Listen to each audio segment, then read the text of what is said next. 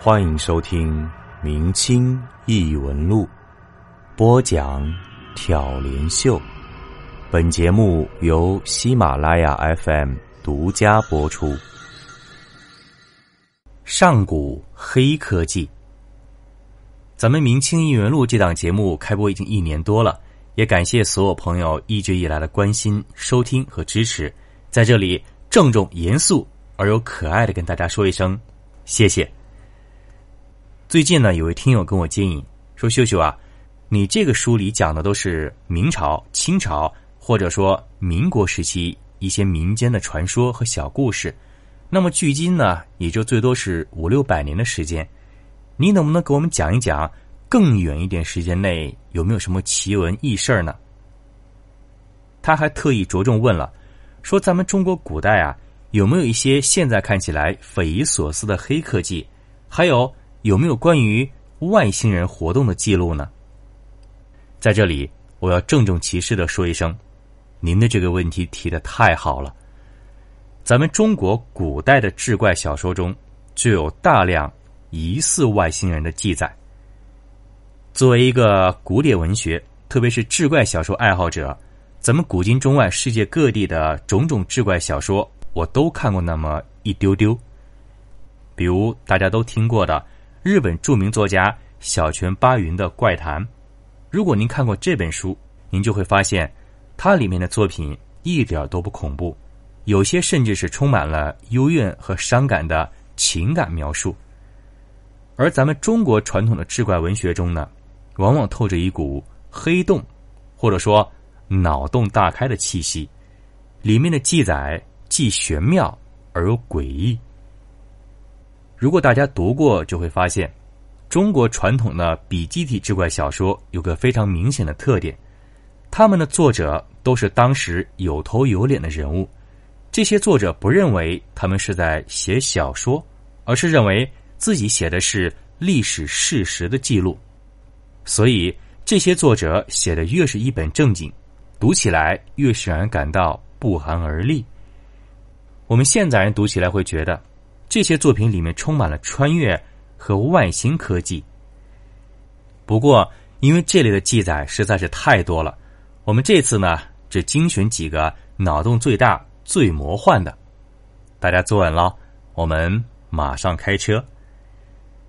第一个故事叫做《火星童子的预言》，在非常著名的近代干宝的《搜神记》里，有这样一个火星童子的故事。话说，公元二六零年的一天，当时是三国时期。这天，在吴国，一群小孩正在玩耍。突然，一个长相诡异的小孩出现了。他身高大概一米二，穿身绿色衣服，走过来与这群小孩一起玩。这小孩都不认识他，很奇怪，问他：“你谁呀？”这个小怪孩突然眼冒金光，闪闪发亮。他说道：“我不是人类。”我来自荧惑星，荧惑星就是我们现在说的火星。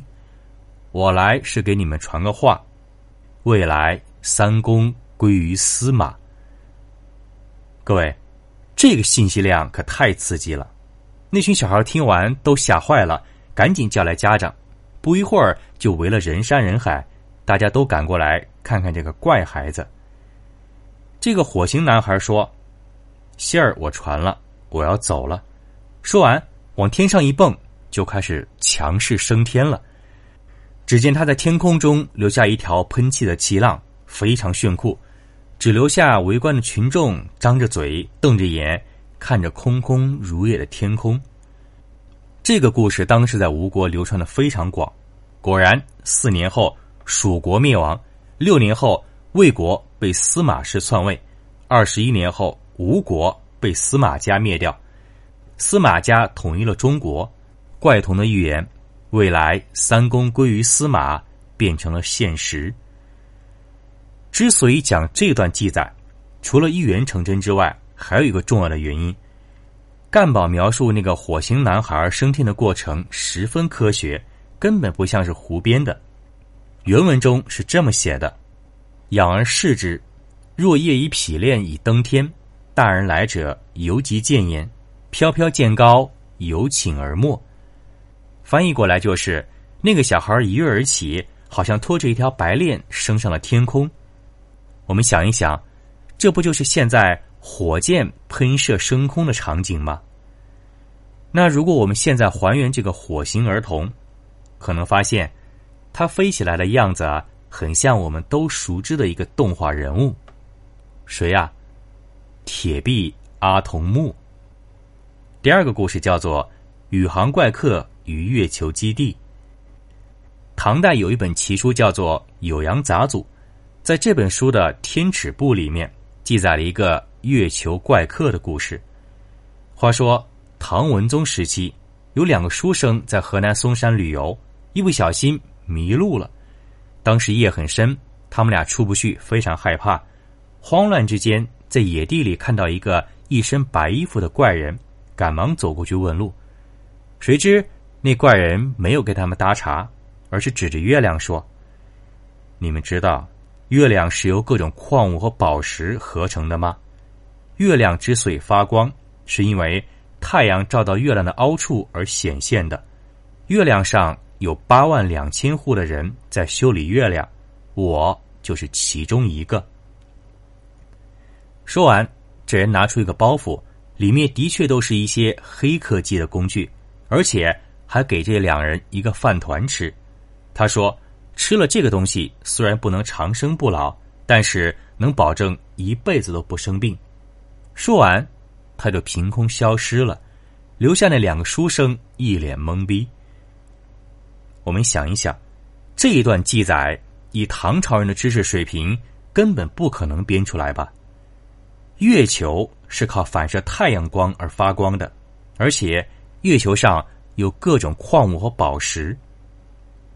我们再仔细想一想，那个月球怪客所说的，月球上有八万两千户的人在修理月球，这不就是科幻电影中的月球基地吗？我们再更仔细的想一想，那个月球怪客穿着一身白衣服，各位。我们现在宇航员穿的衣服好像也是一身白吧，而给他们吃的饭团很可能就是宇航食品。我们下面再来讲一些超时空的黑科技。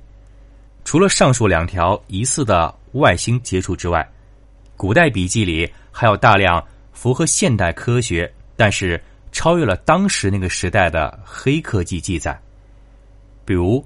很多志怪笔记里都会有一个叫做“茶”的东西，这个“茶”左边一个木头的“木”，右面一个差错的“差”，它的意思是指小船或者筏子，而且这个“茶”在古代各个时代都出现过，比如近代的《十一记》里这样记载：尧有一艘能登上月球的冠月茶，《博物志》里也有一段记载。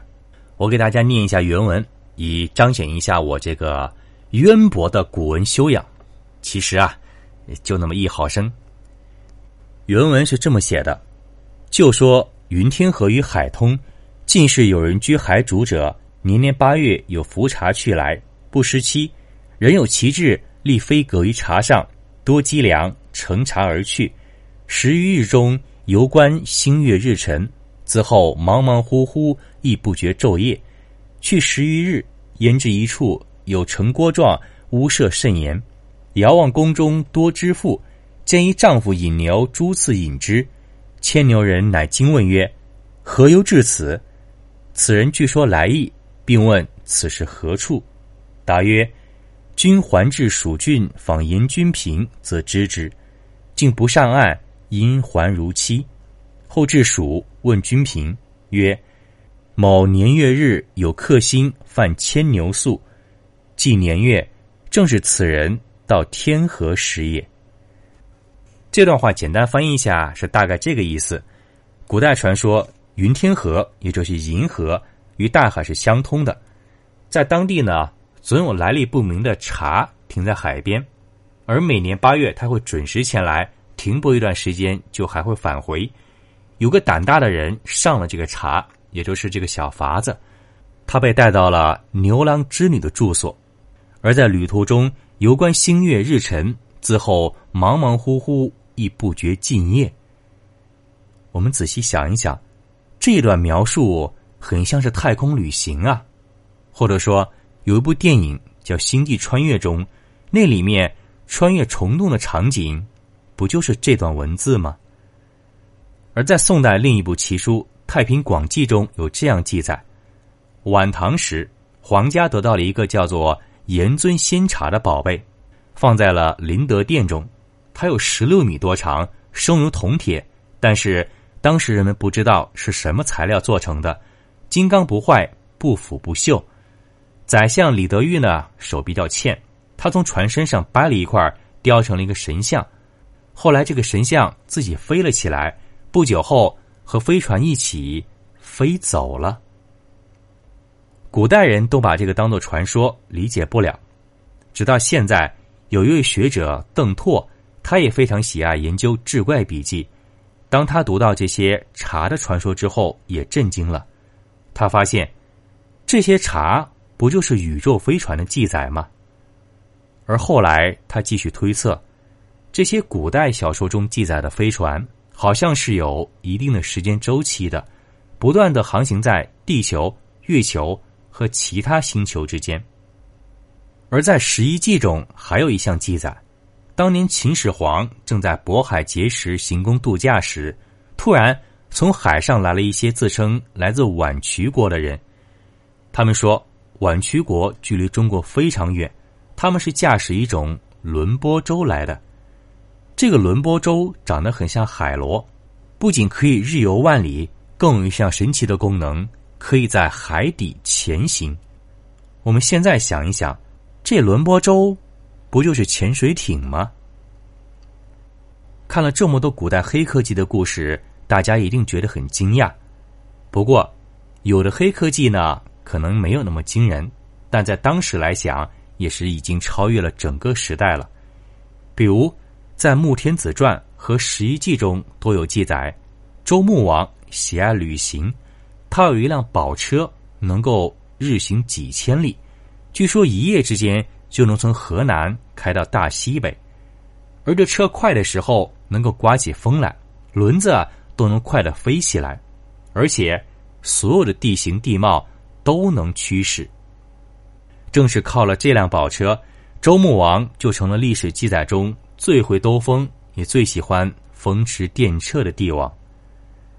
好了，我们今天就简单的聊一聊古籍中这些黑科技的记载。以我们现代人的眼光看来，当时那些东西很符合现代的科学原理，但是它已经超越了当时那个时代，甚至我们现在都无法完全进行复原。我认为啊，这些东西很可能当时确实存在，只不过后世由于种种原因呢。失传了，当然，古人留下的瑰宝是取之不尽、用之不竭的。如果您有兴趣，也非常欢迎您跟我一起来探讨和研究古人留下的无穷无尽的文化宝藏。